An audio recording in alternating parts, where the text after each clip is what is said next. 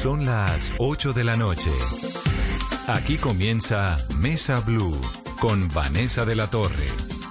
Muy buenas noches y bienvenidos a Mesa Blue. Hoy tenemos un programa de lujo con un hombre que realmente nos inspira porque es que además nos hace entender muy bien el momento por el cual está pasando el país en este contexto global de una pandemia pero además con un toque histórico y obviamente pues muy pegado a la ciencia, que es lo que nos gusta en este programa, como tratar de entender desde la ciencia por qué tenemos que ser optimistas o no, por qué hay que preocuparnos o no.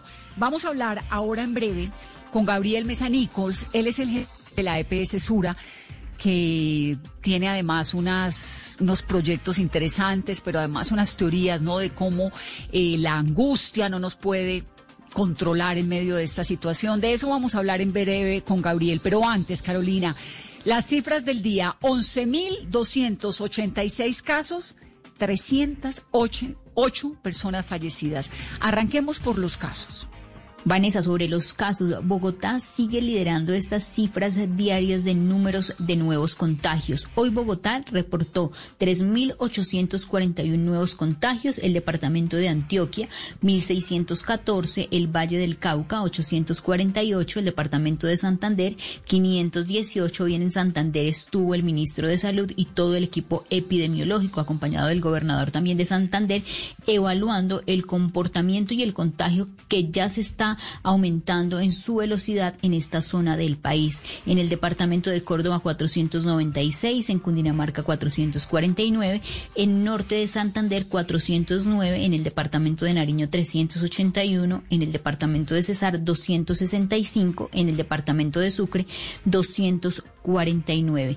Las regiones que presentan mayor número de contagio en el país. Bogotá está liderando, hoy llegó a 149 mil 944 contagios. El Departamento del Atlántico, 59.797. El Departamento de Antioquia sigue siendo muy preocupante y alarmante la situación Hoy completó 57.360 casos.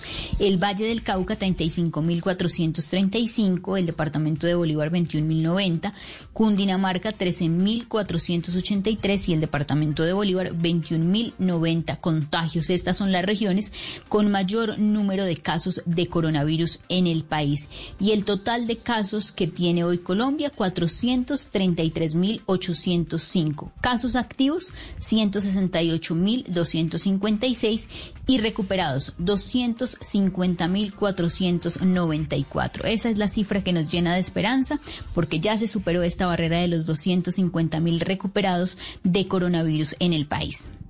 De las 308 personas fallecidas, ¿qué sabemos, Carolina?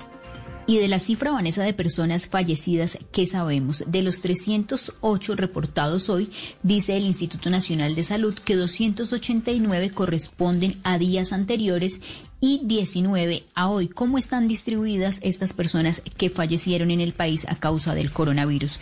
En Bogotá se reportan 98, en el departamento de Antioquia 34, en norte de Santander 25, en Cundinamarca 25, en el Valle del Cauca 23, en Nariño 11, en el departamento de Sucre 7, en el departamento de Córdoba 6, en Santa Marta 6 y en Barranquilla sigue bajando el número de personas fallecidas por el coronavirus.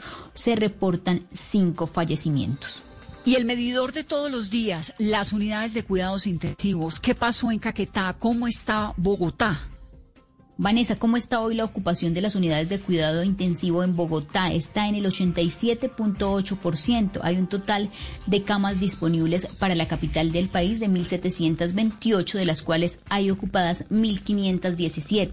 Ocupadas 461 de ellas para casos confirmados de coronavirus y 1.056 para casos probables.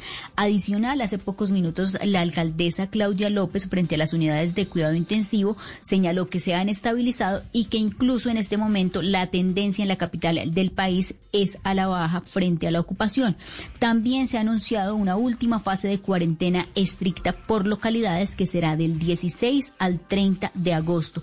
¿Qué localidades van a estar en esta cuarentena estricta, Vanessa? Las localidades de Usaquén, Chapinero, Santa Fe, Antonio Nariño, La Candelaria, Puente Aranda y Teusaquillo. Con esta información vamos a hacer una pausa rápidamente en Mesa Blue y ya regresamos para que nos metamos en el análisis, en la comprensión, en la ciencia del coronavirus.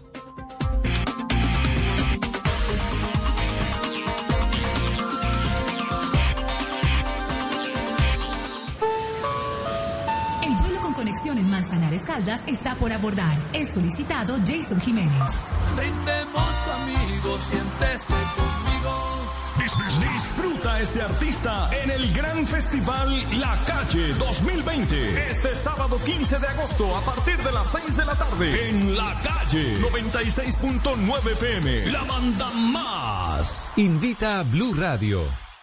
Ponle color al futuro de los niños de Colombia con la tarjeta Débito UNICEF Banco de Bogotá, con la cual aportas el 1% de todas tus compras a los programas de salud, educación y alimentación de UNICEF y el banco aporta otro 1%. Pide tu tarjeta en www.bancodebogotá.com. Aplican términos y condiciones. Vigilado Superintendencia Financiera de Colombia. Protegido Fogafín. Esta noche en Bla Bla Blue. Ajá, por acá te habla María Macausland de Bla Bla Blue. Te quiero invitar esta noche porque te tengo un show dos por uno, comedia y cine. En nuestro formato novedoso de comedia a domicilio a las 10 de la noche estará con nosotros una super mujer, Liz Pereira. A las 11, como es jueves de TVT, vamos a recordar esas comedias románticas y otras películas que hacen parte de nuestras vidas con un amante del cine y sobre todo un buen conversador, Y después de medianoche llega mi parte favorita porque abrimos nuestra línea telefónica para que sean ustedes quienes se tomen la palabra aquí en Bla Bla Blue, donde hablamos todos y hablamos de todo. Nos vemos. Bla Bla Blue. Porque ahora te escuchamos en la radio, Blue Radio y bluradio.com. La nueva alternativa. Todos tenemos un reto, algo que nos impulsa, eso que nos hace levantar de la cama todos los días, un sueño que nos lleva al límite y nada más importa. No importa el dolor, ni la frustración, no importa el tiempo. Un reto que es a la vez nuestro combustible y nuestra obsesión. Porque nada se consigue de la noche a la mañana. Este es mi reto. ¿Cuál es el tuyo? Pasta Sonia, sabor y energía que te hacen mejor. Trabajamos pensando en usted.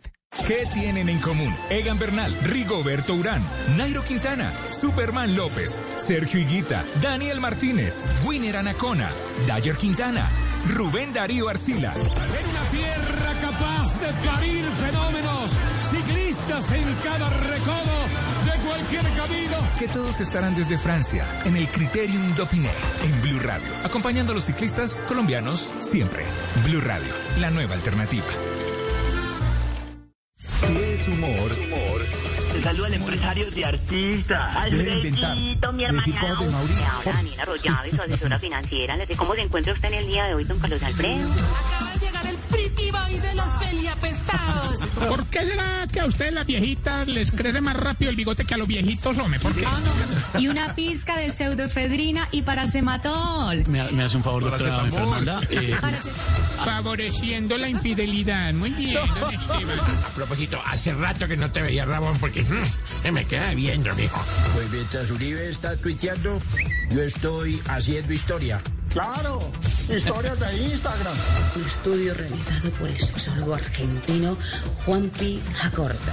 Dos problemas graves, básicamente. Las minas y los compañeros marihuaneros. Pues las minas porque nos quebraban las patas. ¿Y los compañeros? Porque se fumaban las patas. No, a ver, para todos mis compañeros de Voz Populi Radio, a María Auxilio, a Lorena, a Liliana, a Dieguito Briseño, a Santiago Rodríguez, a Osquitar, a Don Camilo Cifuentes, a Tamayito en Medellín, a Loquillo, a Don Elkin, a Diego, a Comino, a Salpicón, a Juanpa, a Cuervo, a todos, un abrazo. Gracias por ponerle una pizca de humor a nuestra dura realidad. Voz Populi, de lunes a viernes desde las 4 de la tarde. Si es humor, está en Blue Radio, la nueva alternativa.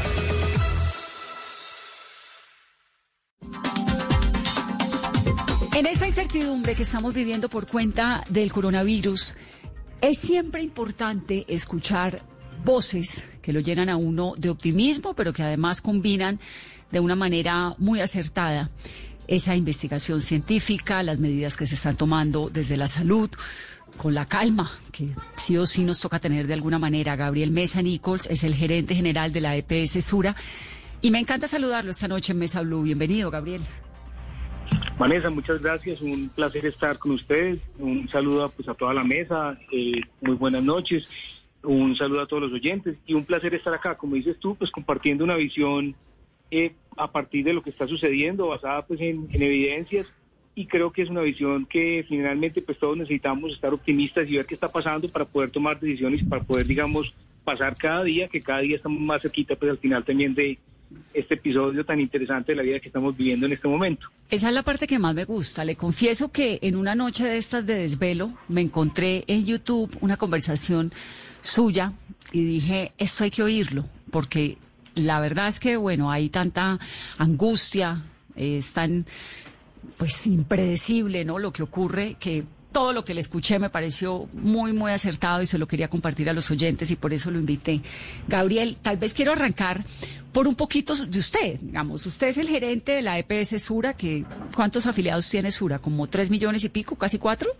Tres, sí, ya llegando a los cuatro millones, tres millones ochocientos, ochocientos, casi tres millones novecientos mil afiliados, sí señora. Sí, es una EPS pues que funciona, que es muy seria, pero además usted es artista plástico, ¿no? Así es, así es. Afortunadamente tengo esa esa faceta de la vida que me permite también escape y me permite entender cosas de una manera distinta. Creo que todos, todos tenemos alguna forma de mirar la vida que nos permita eh, ponerle un poquito de color. Así es. ¿Y a qué horas hace arte con tanta ocupación en estos días? Pues yo hace tal vez 20 años me propuse todos los días trabajar en arte. Entonces normalmente antes de la pandemia yo me levantaba a la medianoche y trabajaba pues de 2 y a 3 de la mañana más o menos. Ahora en la pandemia me he dado por escribir, precisamente como entendiendo, y me puse a escribir un diario que empezó pues por allá en febrero, que ya va llegando a las 900 páginas, pues donde recopilo artículos y cosas, y donde finalmente pues esto que me ha permitido llegar como a, tener ciertas claridades que me han dado, por lo menos a nivel personal y a nivel empresarial, la tranquilidad de saber dónde estamos y para dónde vamos. Entonces digamos que desde la pandemia pues eh, no mucha pintura, pero sí mucha escritura, que finalmente pues todo se conecta. Gabriel, ¿ese diario arrancó cuándo?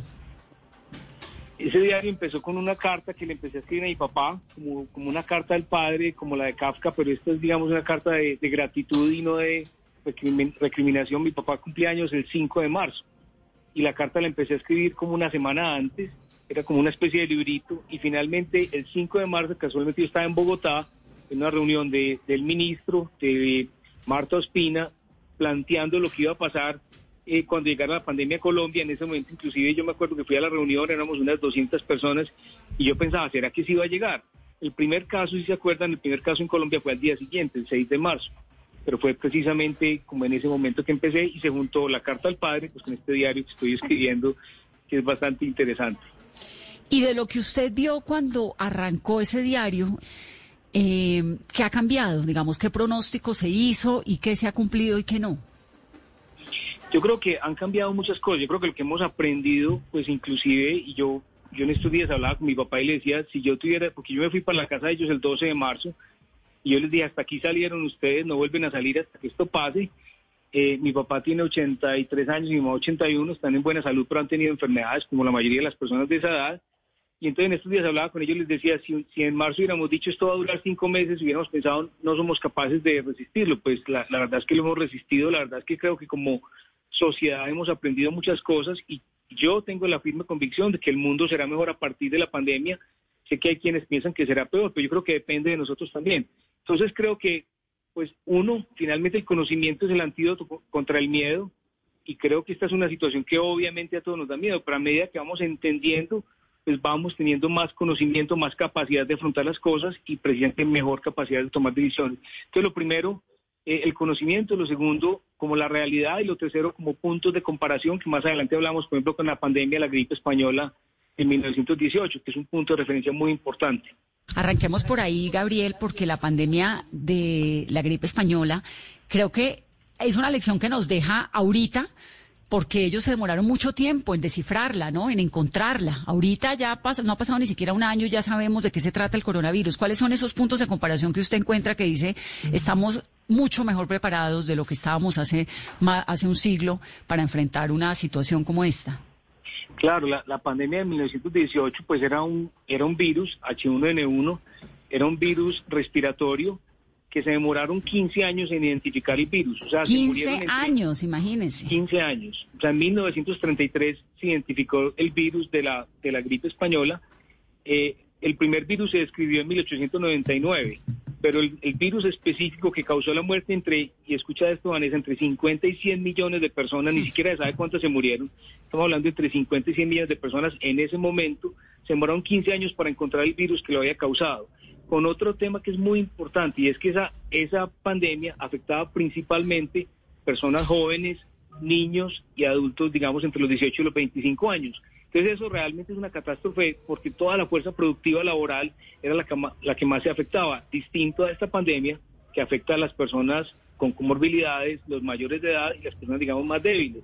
Entonces, digamos que hoy tenemos una ventaja importante y cuando miramos la mortalidad, pues vamos por los 700, tal vez 50 mil muertos este, en, esta pandemia comparado con 50 o 100 millones, pues indudablemente es un panorama distinto que nos permite pues entender que nos podemos parar de una forma diferente y que hoy como tú decías, a la semana de la pandemia, o sea, más o menos para allá por el 20 de diciembre, ya se conocía el material genético completo del virus, es decir, las 29 mil letras que, que componen esa cadena de RNA o los 15 genes que lo componen, que eso es una ventaja increíble pues que tenemos hoy. Que eso le da a uno mucho alivio porque decimos, bueno, la ciencia está también preparada como nunca antes para enfrentar un reto de estas dimensiones, ¿no? Totalmente, y yo veo pues finalmente, pues yo, yo soy médico, entonces, digamos, me, llegan los chats pues, de los compañeros de la universidad y de, muchas partes. Entonces uno ve los pesimistas y los optimistas y dice, no, la, la, vacuna no va a salir, tal cosa, nunca hemos podido encontrar una vacuna en tan corto tiempo. Pero si tú piensas, también nunca había habido tantas compañías buscando una vacuna como la que hoy está, donde hay tal vez seis vacunas en fase 3, o sea, ya en la fase final, con distintos mecanismos totalmente, pues digamos, revolucionarios, basados en la ciencia de crear esa inmunidad. Entonces, también eh, no podemos usar el pasado para decir que el futuro será distinto. Yo creo que depende de nosotros cómo será el futuro y creo que sí podemos crear un futuro, pues precisamente a partir de, todo lo que sabemos hoy, lo que estamos construyendo y de la ciencia que nos permite eh, tener un conocimiento aplicado muy, muy potente. Entonces, yo, no tengo duda de que la, vacuna sí saldrá, eh, saldrá más, pues inclusive más temprano que tarde. Perdón por interrumpirte adelante. No, no, no, no, sigue, sigue, perdón yo. Más temprano que tarde. Sí, pues se habla que, que en octubre, se habla que en septiembre.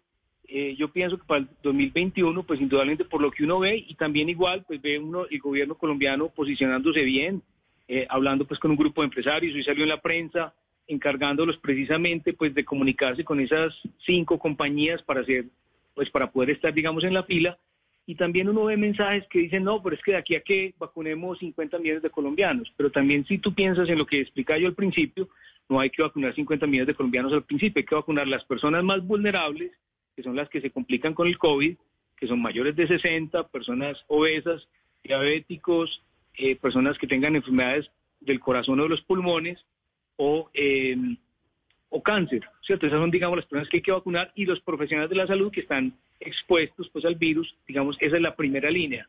Yo tengo tres hijos, un hijo de 20, una hija de 18 y un hijo de 11, mis hijos serán los últimos que habrá que vacunar, porque si les da el COVID, lo más seguro es que sean asintomáticos, que ni siquiera se dieron cuenta que, pasó por su vida el COVID. Claro. Entonces, eso, digamos, no hay una prioridad de, de, correr a vacunarlos. Pero vamos por parte, Gabriel, porque se me está adelantando. Entonces, vacuna. ¿Usted es optimista en que el mundo tiene vacuna? Yo también, porque pues es increíble, digamos, hay 140 equipos de vacunas en el mundo, ya hay 25 en pruebas en humanos, hay por lo menos seis en tercera fase y eso nos lo pasamos contando en este programa. Pero los colombianos, en general, la gente dice, no, pues de aquí a haya vacuna y si la vacuna está, de aquí a que llegue a Colombia y de aquí a que no la den y de aquí a que no, porque siempre hay como ese, esa sensación de que Colombia es por allá la tercera en la fila.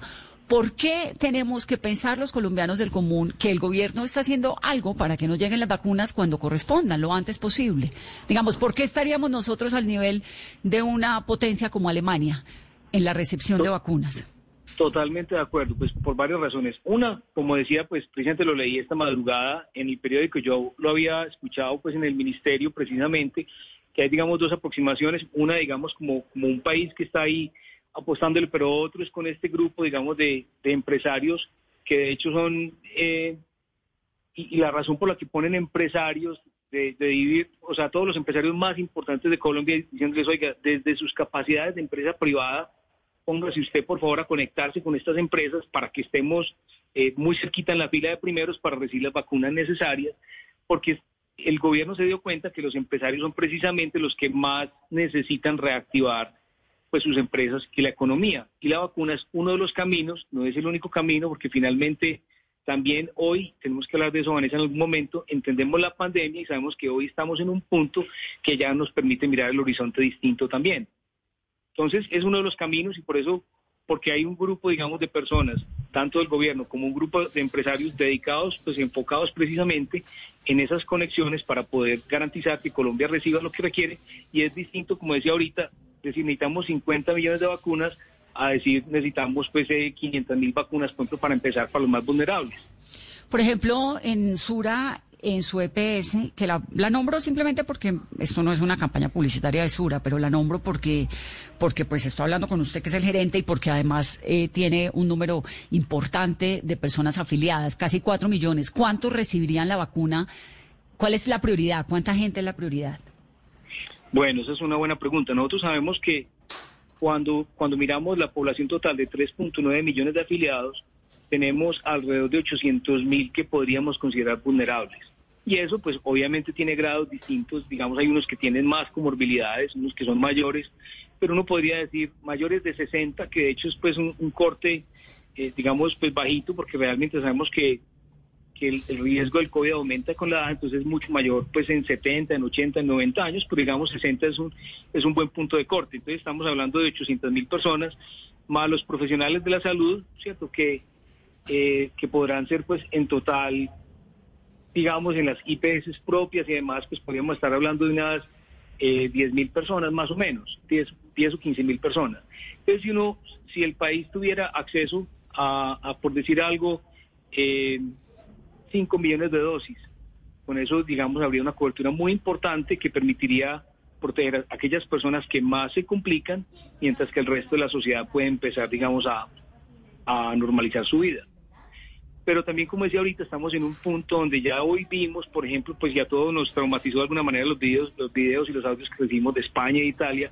Ya hoy la realidad es que vemos que Barranquilla, por ejemplo, pasó ese pico que Bogotá está pasando el pico ya en este momento, que Medellín está también pasando el pico y que Cali ya pasó el pico también. Entonces, no quiere decir que el COVID ya desapareció, pero sí quiere decir que nos vamos a empezar a comportar, como se está comportando, por ejemplo, hoy España e Inglaterra, unos brotes aislados que se pueden controlar, pero que permiten una reactivación de la vida de una forma mucho más parecida a lo normal que a lo que hemos vivido durante los últimos cinco meses.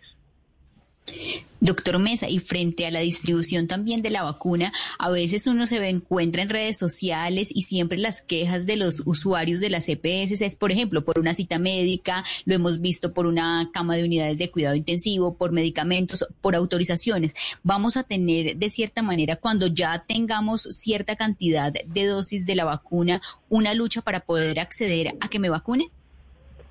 Yo pienso que no. Yo, yo pienso que el, PAI de Colombia, el, programa pues, de inmunizaciones que tiene Colombia es bastante bueno, es modelo en América y, funciona bastante bien. En Colombia todos los años se, se vacuna alrededor de 8 millones de personas y no nos damos cuenta. Y tenemos unas coberturas bastante buenas, pues digamos que, que hoy podemos estar orgullosos de eso. Yo pienso que esto, pues obviamente, supongo que se ha manejado a nivel central como debe ser, es decir, de ese mismo programa que funciona hoy identificando esas poblaciones que primero tenemos que cubrir. Y también hay un segundo tema que no voy a entrar en él, pero sí quise entrar más tarde, y es precisamente cómo este, esta coyuntura nos ha obligado a reinventarnos. Entonces, si a mí me dicen, solamente en Sura, hemos hecho alrededor de 5 millones de atenciones virtuales desde el 9 de marzo hasta el 9 de agosto, que son por WhatsApp, eh, por, por, la, por el app, por la línea de atención, por telemedicina, más de 2 millones de atenciones, 2 millones 126 mil 853 atenciones, que realmente antes de la pandemia, pues no sé, nosotros haríamos 10 mil atenciones, pues. Hoy estamos hablando de más de 2 millones 100 mil atenciones. Y, y antes, eh, si, si tú piensas, la salud antes era presencial, de pronto si no se podía presencial domiciliario y si no se podía virtual. Hmm. Yo creo que la atención hoy será virtual, si no se puede virtual será domiciliaria y si no se puede será presencial. Yo creo que eso que llegó pues nos tiene que obligar a transformarnos, a vernos distintos, precisamente a tener un mundo donde no nos tengamos que desplazar para toda toda hora. Y yo lo hablaba con mi, con mi familia estos días, ¿cómo hubiera sido esta pandemia si no, si no existiera, por ejemplo, Netflix? Si hubiera habido que ir a, pues, a, a, Blockbuster o a Etavidor Río Claro, que era el que había en Medellín, alquilar una película, pues la pandemia hubiera sido distinta. Todos hemos aprendido pues con, con YouTube, con TED, con todas esas cosas que nos han permitido. Y creo que la no, también esto sin internet. ¿Usted se imagina una Totalmente. pandemia sin internet?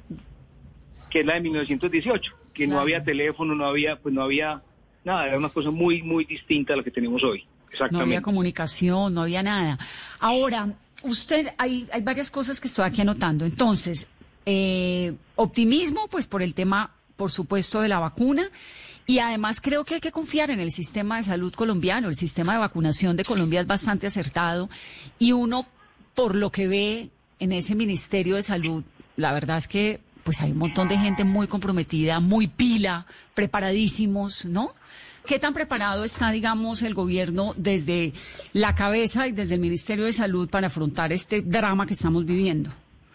Claro, entonces yo, yo, yo conocí a Fernando Ruiz desde antes de, de ser viceministro eh, y lo conocía como un académico, como un estudioso del sistema de salud y como alguien que desde la epidemiología inclusive intentaba entender cómo mejorar y cómo acompañar, digamos, a, a los gobiernos de turno en la implementación de políticas.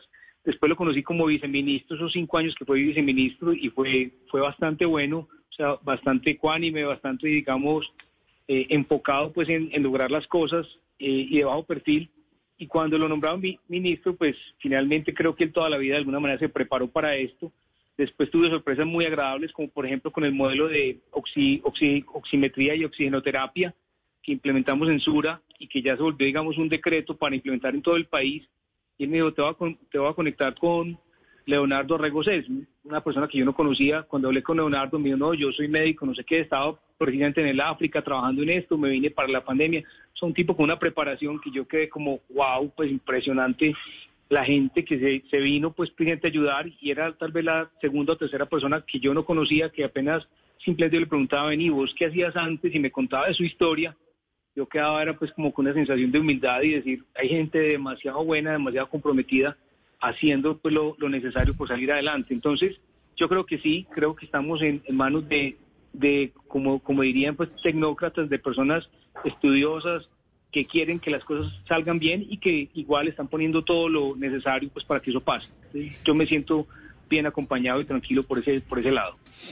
Bueno, pues creo que todos los colombianos tenemos que hacer eso, ¿no? Como confiar un poquito en, en- en nuestro sistema de salud y en qué vamos saliendo.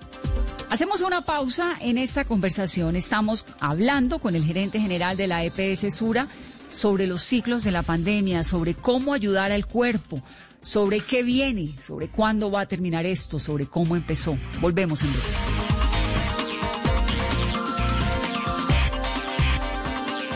Si es humor, Te saluda el empresario de artista. Deje de inventar. Mi hermana. Ahora, Daniela Arroyave, su asesora financiera. Le dice, ¿Cómo se encuentra usted en el día de hoy, don Carlos Alfredo? Boy de los peliapestados. ¿Por qué será que a ustedes las viejitas les crece más rápido el bigote que a los viejitos, hombre? ¿Por qué?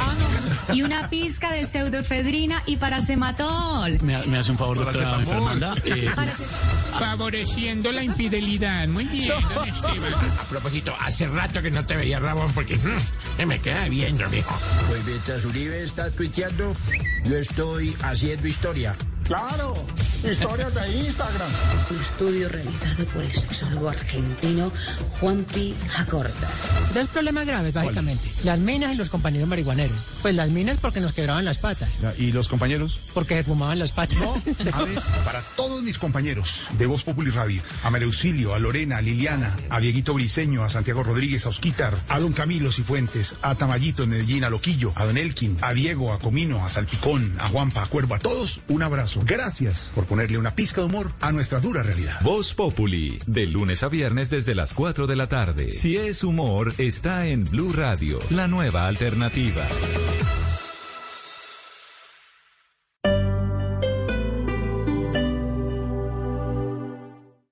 En constante aprendizaje es lo que logrará que tu proyecto de vida no se detenga. Quita la pausa y dale play a los cursos y diplomados virtuales que el Politécnico Gran Colombiano tiene para ti en Educación para la Vida. Conoce más en poli.edu.co o marca el 302-290-7400. Somos diferentes. Somos Poli. Vigilado Mineducación. El que no quiso cuando pudo, no podrá cuando quiera. Blue Radio.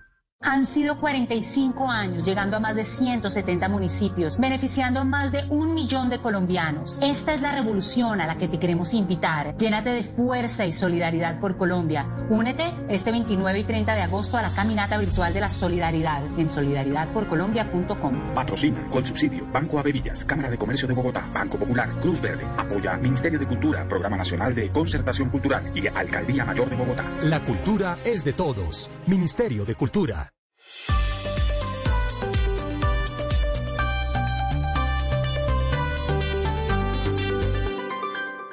Estás escuchando Blue Radio. Aprovecha este espacio para descubrir nuevas pasiones. ¿Sabes tocar algún instrumento? ¿Te gusta pintar? ¿Cocinar? Es tiempo de cuidarnos y querernos. Banco Popular. Siempre se puede.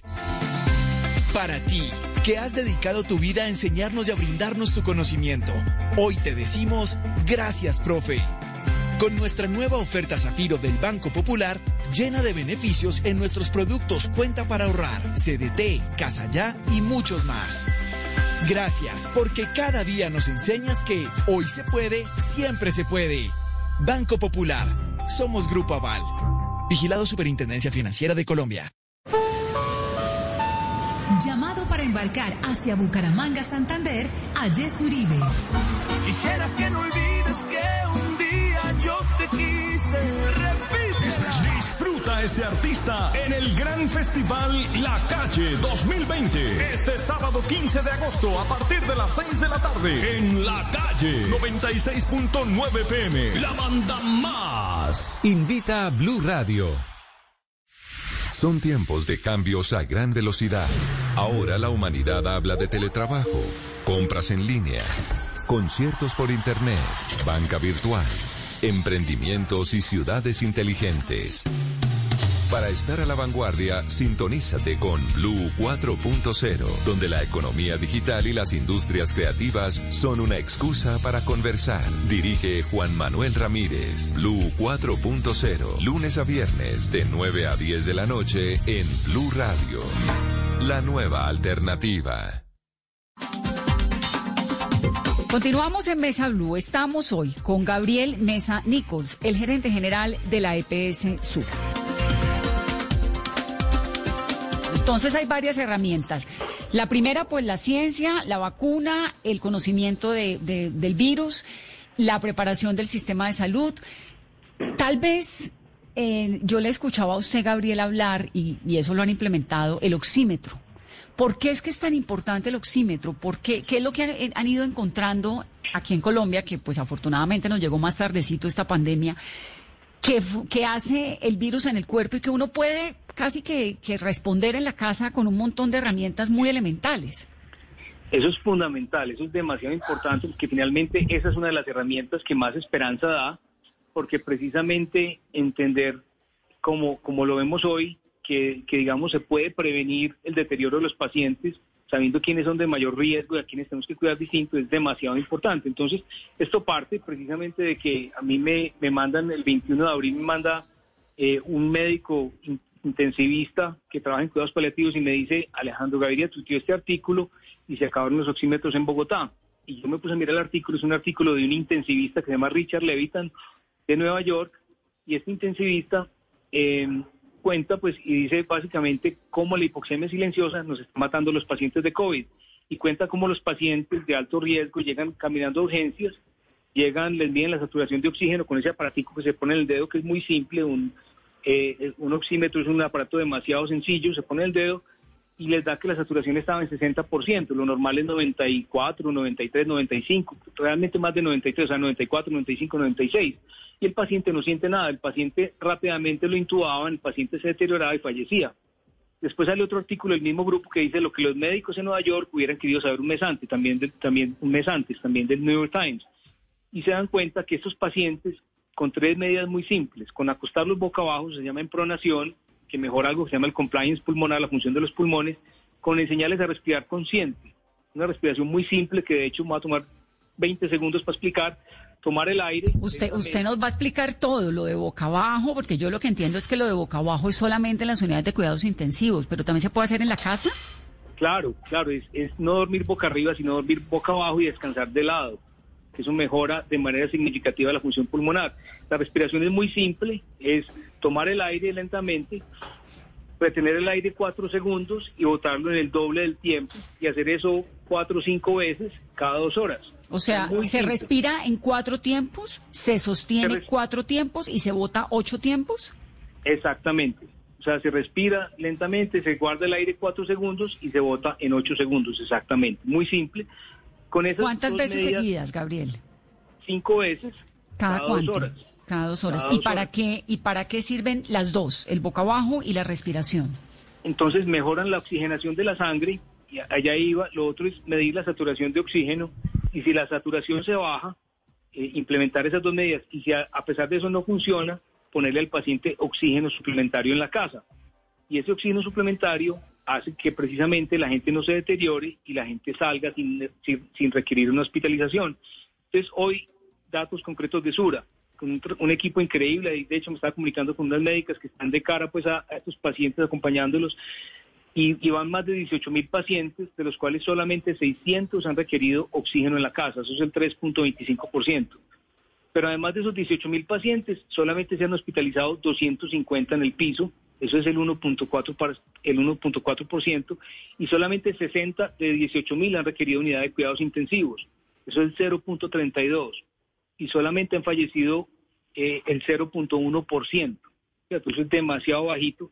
Entonces, eh, cuando y, el, mecanismo es muy simple, porque de hecho nos llegó a todos los médicos, nos llegaban videos que decían, oiga, el COVID no es una enfermedad de los pulmones, sino de la coagulación. Y realmente, para explicarlo de una manera muy simple a los oyentes, cuando la, la sangre se desatura, se le sale el oxígeno, la hemoglobina, digamos, que se vuelve pegajosa, por decirlo así, se atranca, se atranca, digamos, en los vasos pequeños, forma mi- microcoágulos, esos microcoágulos producen que haya más daño por falta de oxígeno de las células, las células se revientan, se produce inflamación y eso produce más microcoágulos y se produce una cadena, un círculo vicioso. Cuando la, sangre se mantiene oxigenada, la, la hemoglobina circula, no se forman esos coágulos, no se dañan las células, no se produce inflamación y el paciente no se deteriora. Entonces, esta es una enfermedad que inclusive es muy interesante porque la gente se infecta el día 1, empieza los síntomas el día 5, se empieza a sentir mal el día 9 y va al hospital, la hospitalizan el día 11 y la intuban y fallece el día 17. Pero ese curso se puede cambiar cuando el paciente de riesgo se mantiene eh, monitoreado. Si se empieza a desaturar, se le pone oxígeno el día 9, no se siente mal, el día 10 y 11 no consulta al hospital porque está en su casa, bien acompañado. El día 12 está saliendo y el día 13 está fuera de peligro. Y ese es el curso de la enfermedad que hemos podido cambiar, que nos permite ser optimistas y decir, oiga, esto no tiene que ser como digamos se vivió en Italia y en España, sino que es un curso distinto que podemos cambiar con medidas muy tempranas, identificando otra vez mayores de 60, pacientes diabéticos, pacientes obesos, pacientes que, que tengan cáncer activo o pacientes hipertensos. Y esos pacientes, ah, bueno, y con enfermedad del corazón y de los pulmones. Esos pacientes cuidarlos, ponerlos en un programa de monitoreo y si requiere mandarles el oxígeno tempranamente a su casa, que además es por cuatro o cinco días.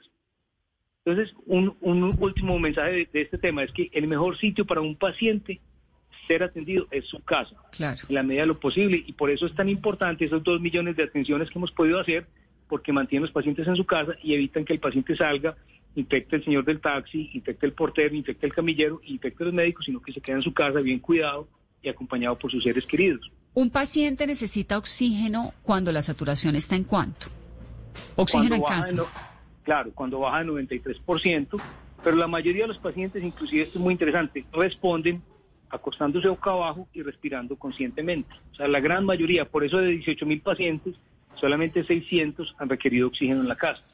Eso me parece importantísimo y se lo voy a repetir a los oyentes. Primero, boca abajo. Bueno, lo primero es el oxímetro. El oxímetro es un aparato simplísimo que se consigue además en cualquier lado, que bueno, tiene un costo como de 100, 100, 100 mil y pico de pesos.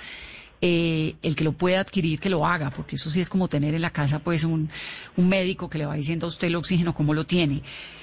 Acostarse boca abajo, importantísimo por el aire, la cantidad de oxígeno que entra a los pulmones. Eso yo no lo había escuchado en la casa, Gabriel, pero lo hicimos un par de informes con Carolina en unidades de cuidados intensivos y obviamente es una práctica que están aplicando en el mundo entero, pero no sabía lo de la casa. Me parece importantísimo repetírselo a la gente.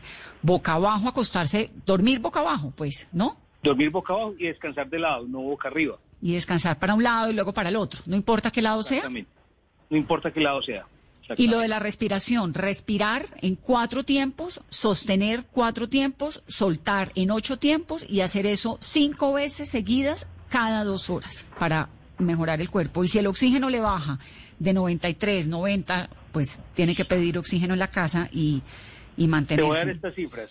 Para ciudades por encima de 2.000 metros de altura como Bogotá, 91 es, digamos, la cifra mágica. Para ciudades por debajo de 2.000 metros, como Medellín o como la costa, 93%. Entonces en Bogotá se puede tolerar hasta 91% porque la saturación de oxígeno es más bajita, precisamente porque la presión de oxígeno es menor. Perfecto. Bueno, lo de la coagulación de la sangre, hemos escuchado, y esto pues viene de la cárcel de Valledupar y de la Picota, donde en algún momento me enteré como periodista que estaban repartiendo agua panela con jengibre, que eso no le hace daño a nadie, limón y aspirina. ¿Tiene algún sentido lo de la aspirina por lo que nos explicaba de la coagulación de la sangre?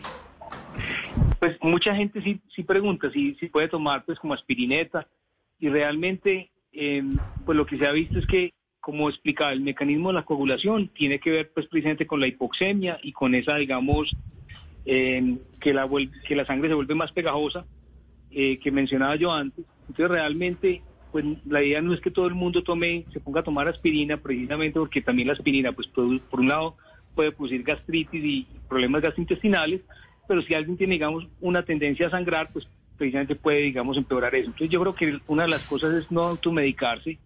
Eh, ha habido muchas cosas, pero realmente hoy sabemos que el COVID per se tiene estos tratamientos que son como preventivos de mantener la oxigenación, que no hay medicamentos, digamos, milagrosos, antivirales y eso que, que permitan eh, que el paciente se recupere, digamos, de una manera pues mágica, pero que sí es muy importante entonces acompañarlo en el curso de la enfermedad. Pero uno de los, de los mensajes es no automedicarse, no pues estar, pero igual pues aguapanela con jengibre pues no le va a hacer daño pues a nadie. No, a nadie, eso además le arregla uno hasta, hasta el corazón.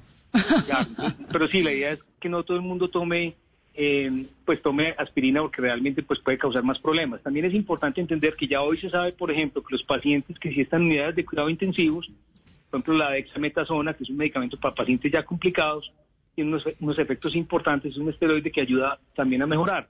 Pero la idea no es que la gente se automedique con, eso, ni mucho menos, porque eso no, le va a ayudar y, y puede empeorar las cosas. Hay otro modelo que también es muy importante que quiero mencionar, Vanessa, y es que eh, también nos dimos cuenta que el paciente que está en la casa, que requiere, que requiere precisamente eh, oxígeno y que, que ya no está respondiendo con el oxígeno, que hay un paso intermedio antes de irse para el hospital, pues o para una unidad de cuidados intensivos, que son las unidades de cuidado respiratorio intermedio, que es ponerle como un CPAP, eso que usa la gente, por ejemplo, para la eh, para la gente que tiene pues hipoxia de sueño y todo eso, que es ponerle oxígeno a presión positiva, que también ha tenido resultados muy importantes y que es una de las razones, por ejemplo, que ha permitido que las UCI no se desborden en Colombia por la implementación de esas unidades de cuidado respiratorio intermedio que han permitido, pues, digamos, una salida muy, muy importante, con resultados muy buenos también para los pacientes, que también da una esperanza bastante, bastante positiva. Esto todo es lo que usted llama optimismo basado en evidencia, ¿no? Que es saber todo lo que hay y mantener cierto nivel de optimismo. Hay otro tema muy importante y es que en todas las ciudades del mundo donde hemos visto que ya ha pasado el COVID, entonces decimos en Milán, o Madrid o Londres, vemos que el 88% de las muertes se concentran en un periodo de ocho semanas. Entonces, Barranquilla fue, digamos, la ciudad que más duro nos tocó. Al principio pensábamos que iba a ser Cartagena, pensamos que iba a ser Cali y esas ciudades se recuperaron. Y fue Barranquilla, digamos, donde llegó, donde llegó más duro. Y yo, yo me acuerdo que el, gerente de Sura de Barranquilla es un tipo muy bueno, es un médico, muy buen ser humano. Y Ciro en su momento llegó a tener como desesperanza, como decir, yo no voy a aguantar esto. Le dije, Ciro, esto va a pasar, esto no, esto no va a ser eterno, ya estás en la semana 4, en la semana 5, ten un poquito de paciencia. Y Ciro después me decía, jefe, tenía razón, esto pasó y es muy distinto vivir esto desde, desde el optimismo basado en evidencia, a, diferencia, digamos, del miedo pues apocalíptico de que esto no va a terminar nunca. Entonces, hoy vemos, por ejemplo, que Bogotá ya quizás están en esa semana 5, donde vemos ya, digamos, una inflexión, lo mismo Medellín, donde Cali quizás está en la semana 6.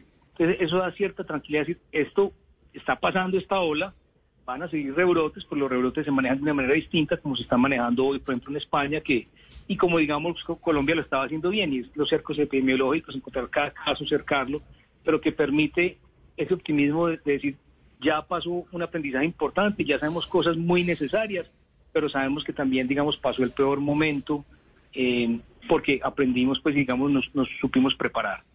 Ese, ese mensaje era muy importante, Vanessa, de, de ese optimismo, Sí. pues, saber que esto, que esto tiene una historia natural que pasa. Oye, eso me parece importantísimo, que son más o menos ocho semanas dramáticas y ahí la cosa baja. ¿Por qué baja? Y, son ocho semanas dramáticas, de las cuales realmente son tal vez tres o cuatro realmente dramáticas. O sea, no, no son ocho semanas, digamos, pues de, de drama completo, sino las, las de la punta del pico son las más duras, que creo que fueron las que pasaron pues ya, por ejemplo, por Barranquilla y que, que Bogotá y Medellín están en este momento pasando.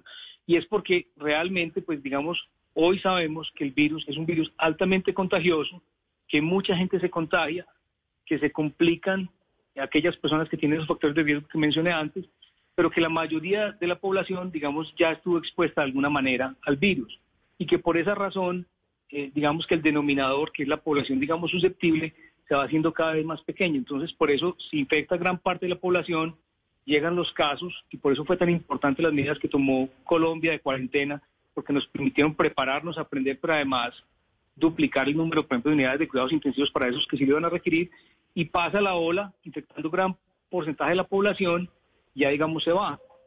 Por ejemplo, mis papás que no han salido en todo este tiempo seguramente seguirán siendo susceptibles y se podrán infectar cuando pase. Pero, por ejemplo, yo tengo hijos adolescentes que, que han sido muy juiciosos porque finalmente, posiblemente si estén en contacto con el virus, ni siquiera se dieron cuenta.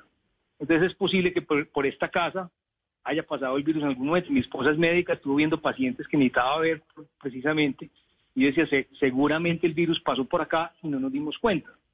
Es muy probable. Entonces, porque ya mucha gente ha estado en contacto con el virus y de alguna manera se ha autovacunado, por decirlo así.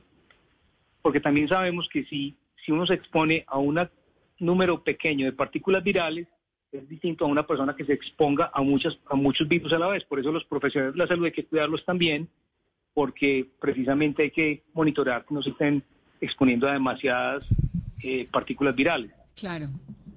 Entonces usted ya ahora no ve a sus papás en estas semanas dramáticas. Yo no los, no, los, ellos aprendieron también a manejar FaceTime y, y a conectarnos por WhatsApp, que antes pues eh, no lo sabían hacer. Y creo que todos hemos aprendido cosas increíblemente pues potentes que nos van a cambiar la, la forma de vivir. Entonces, realmente en el- hace tal vez tres semanas dije, por allá no vuelvo. eh, cuando pase este momento, pues volveré y, seguramente nos volveremos pues inclusive a encontrar cercanamente cuando sea el momento apropiado. Lo que no me queda muy claro y creo que es tan difícil de entender es por qué, decir, por qué es un pico y luego qué pasa. Es decir, sí, el pico obviamente pues es cuando hay un montón de gente contagiada, pero luego que se dejan de contagiar o qué es lo que ocurre. ¿Por qué, por qué esperaría uno que cuando sube la ola después tenga que bajar? Esa, es la famosa inmunidad de rebaño que hemos todos escuchado, que al principio se, decía, pues Angela Merkel decía que tiene que ser del 80%, eso es de las cosas que hemos aprendido, que realmente eh, no, no se pueden medir necesariamente por anticuerpos, o sea, no es que uno pueda decir vamos a medir para saber, porque finalmente sabemos que esas mediciones de anticuerpos han dado muy bajitas, pero la realidad es que sí sabemos que ya mucha gente, digamos, no es susceptible, o digamos que ya ya la infección pasó, entonces realmente es porque mucha gente se infectó, mucha gente sin darse cuenta y porque la inmunidad de rebaño pues existe sin, sin todavía pues digamos eh, haber tenido que pasar por cifras demasiado dramáticas porque hemos podido hacerlo de una manera controlada. Yo, yo en estos días oí a Marta Ospina en, en Universo, en Universo Centro y lo decía muy claro, decía los países con muchos recursos hacen un muro gigante para tener la ola y que la ola no pase. Los países más, más, digamos, con menos recursos lo que hacen es abrirle huecos a ese muro para que vaya saliendo el agua. ¿Qué quiere decir eso? La infección controlada que ha ido pasando, que ha hecho que precisamente el virus empiece a circular en la comunidad y que entonces podamos ir adquiriendo esa, esa inmunidad que nos permite estar protegidos como sociedad, pues lentamente y progresivamente. No sé si ahí queda más claro, pero es realmente la inmunidad de rebaño que se va Claro. adquiriendo. Sí, lo que pasa es que yo pensé, o uno le han dicho que la inmunidad de rebaño es cuando hay como el 80, 70, de la población con eh, contagiada, o sea que de alguna manera aquí puede haber un montón de gente que está contagiada y nunca nos dimos cuenta, ¿no? Tal vez. Eh, Exactamente, y por eso mucha gente pues es, es asintomática y le hacen la prueba de positivo. Entonces, realmente es mucha más gente de la que pensábamos eh, y en Colombia hemos sido muy juiciosos, que este es un tema que no podemos dejar sin hablar, en las pruebas. Si uno mira hoy, de hecho, Colombia es uno de los países que más pruebas está haciendo, por eso es uno de los países que más está subiendo el número de casos, porque lo sigue buscando juiciosa y activamente. Sin embargo, lo más importante es mirar la letalidad, es decir, los muertos por millón. Y Colombia sigue muy bien posicionado en el número de fallecidos por millón porque sigue haciendo, digamos, el trabajo juicioso pues de, de hacer pruebas, de aislar la gente. Y hoy por eso también un mensaje muy importante es que la prueba no, no cambia muchas veces las cosas. Y, y, no quiero terminar sin dar este mensaje, porque las pruebas han sido, pues, digamos, un tema de discusión. Colombia ha desarrollado una capacidad de pruebas increíble. Estamos haciendo 45 mil pruebas diarias de un tema supremamente complejo que es PCR. Mm. PCR es la del copito en la nariz o, el, o la manguera en la nariz en alguna de... P PCR es, es, reacción de polimerasa en cadena. Que, que además que es, es una cosa dificilísima de hacer, ¿no? Y eso es lo que quiero simplificar, es coger el material genético, o sea, el RNA, es romper la cápsula del virus, coger esa cadena de RNA y ponerle como un espejo perfecto, que si realmente ese RNA está y el espejo perfecto se acopla, se incuba y se crece la cadena, vuelve y se, se parte, vuelve y se incuba y se incuba varias veces hasta que se vuelve detectable.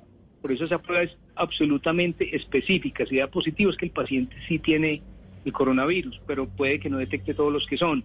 Entonces, haber sido capaz de, de desarrollar 110 la, laboratorios en Colombia haciendo PCR es increíble, pues es impensable. O sea, es una cosa que, que ni siquiera yo, yo pues en, en, en, mi momento quería ser genetista, entonces digamos era un tema que me interesaba. Pero por ejemplo, solamente Sura ha hecho alrededor de 250 mil pruebas de PCR. Eso es un número absolutamente descomunal. Entonces, hoy es importante decirle a la gente, la prueba tiene sentido si cambia la conducta en tres aspectos. El primero, cambia la conducta, digamos, médica. El tratamiento, por ejemplo, que le vamos a hacer a un paciente con este modelo de oximetría, oxinoterapia. Segundo, si cambia eh, las condiciones epidemiológicas, por ejemplo, saber si hay alguien positivo, digamos, en una cárcel, para saber si tenemos que hacer un cerco y tenemos que aislar al resto de las personas. Y tercero, digamos, la parte financiera, si esa persona necesita una incapacidad, por ejemplo, un documento que le permita recibir, pues, un, unos recursos para no tener que salir a contagiar a otras personas. Entonces, la prueba tiene sentido si cambia la conducta de salud epidemiológica o financiera. De resto, en un momento de pandemia donde hay tanta gente infectada, como tú misma lo decías, no tiene sentido hacer pruebas a diestra y siniestra. Por ejemplo, en una casa donde vivan cinco personas en contacto estrecho y alguien, haya alguien positivo, no tendría sentido hacerle a los cinco miembros de la familia. No, pues tiene uno que asumir que todos... Que sí, exacto. Exactamente, exactamente. Bueno, eh, para terminar, Gabriel, ¿cómo cambia el mundo después de esto? Así arrancó nuestra conversación y usted nos dijo que usted era muy optimista sobre algunos cambios que podía haber. Uno puede cre creer que sí o que no, porque pues el ser humano finalmente siempre termina como siendo como es, mejor dicho. Y pandemia ha habido siempre. ¿Por qué es optimista? ¿Qué es lo que cree que va a cambiar? Pandemia sí ha habido siempre, pero la última gran pandemia fue hace 102 años, entonces digamos que el mundo no, no había estado pues expuesto a este tipo de pandemias hace mucho tiempo.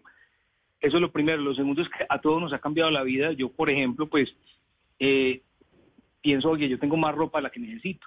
Yo sí necesitaré tanta ropa. Yo iba a Bogotá todas las semanas, una o dos veces a la semana. Yo sí tendré que volver a Bogotá a una junta de dos horas.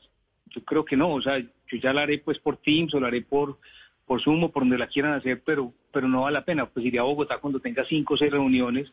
Y yo creo que, que todos hemos aprendido que podemos vivir más simple, que somos muy frágiles como, pues como individuos y como sociedad, que tenemos que ser más humildes, es decir, que estamos, tenemos que aprender y estar dispuestos a aprender, porque finalmente también esto nos ha permitido entender que la vida es ya, tantas cosas que, que antes dábamos por sentado y que decíamos, qué bueno volver a abrazar a los amigos, qué bueno volver a abrazar a los papás, qué bueno volver a sentarse a tomarse un trago tranquilo con, con un grupo de, de compañeros de la universidad o del colegio, lo que fuera.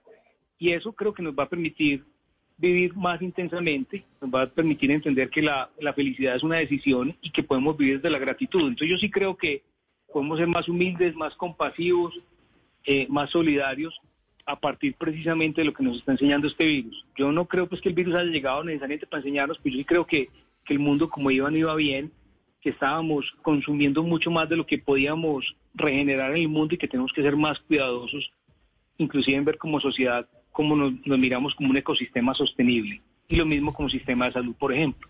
Sí. Pues Gabriel, me da mucho gusto tenerlo en este programa, escucharlo. Me tenía esta conversación pendiente y le da uno, va cogiendo uno como un poquito de ánimo, ¿no? Creo que los datos que nos dio, las claves, todo esto de enseñarnos un poquito a lidiar, de comprender la dimensión de esta tragedia que estamos viviendo, entender que termina, creo que eso es importantísimo, saber que en algún momento pues va a bajar, ¿no? Que no nos vamos a quedar en este dramatismo para siempre. Gracias por estar aquí esta noche en Mesa Blue. Con mucho gusto, Vanessa. Yo estaba mirando gráficas precisamente de esta semana y definitivamente las, las gráficas son optimistas en términos de dónde estamos en la pandemia. Yo creo que tenemos y que ya tenemos que pensar es como sociedad cómo nos reinventamos, porque creo que el momento de reinventarnos es precisamente a partir de este momento. Muchas ¿Ya gracias. Casi ¿Ya casi termina? Sí, sí, ya, ya, pues por lo menos esta primera fase de este pico, sí señora, ya estamos, ya uno puede ver que Barranquilla ya está en una situación muy distinta y que Bogotá, Medellín y Cali también están, digamos, en el punto de inflexión donde, donde podemos entender que vamos bajando, sí señora. Bueno, muy bien. Un abrazo grande, gracias por estar con nosotros. Es Gabriel Mesa, que es el gerente general de la EPS Sura, en esta noche en Mesa Blue, para explicarnos todo eso que a veces no comprendemos. Gracias por acompañarnos. Feliz noche.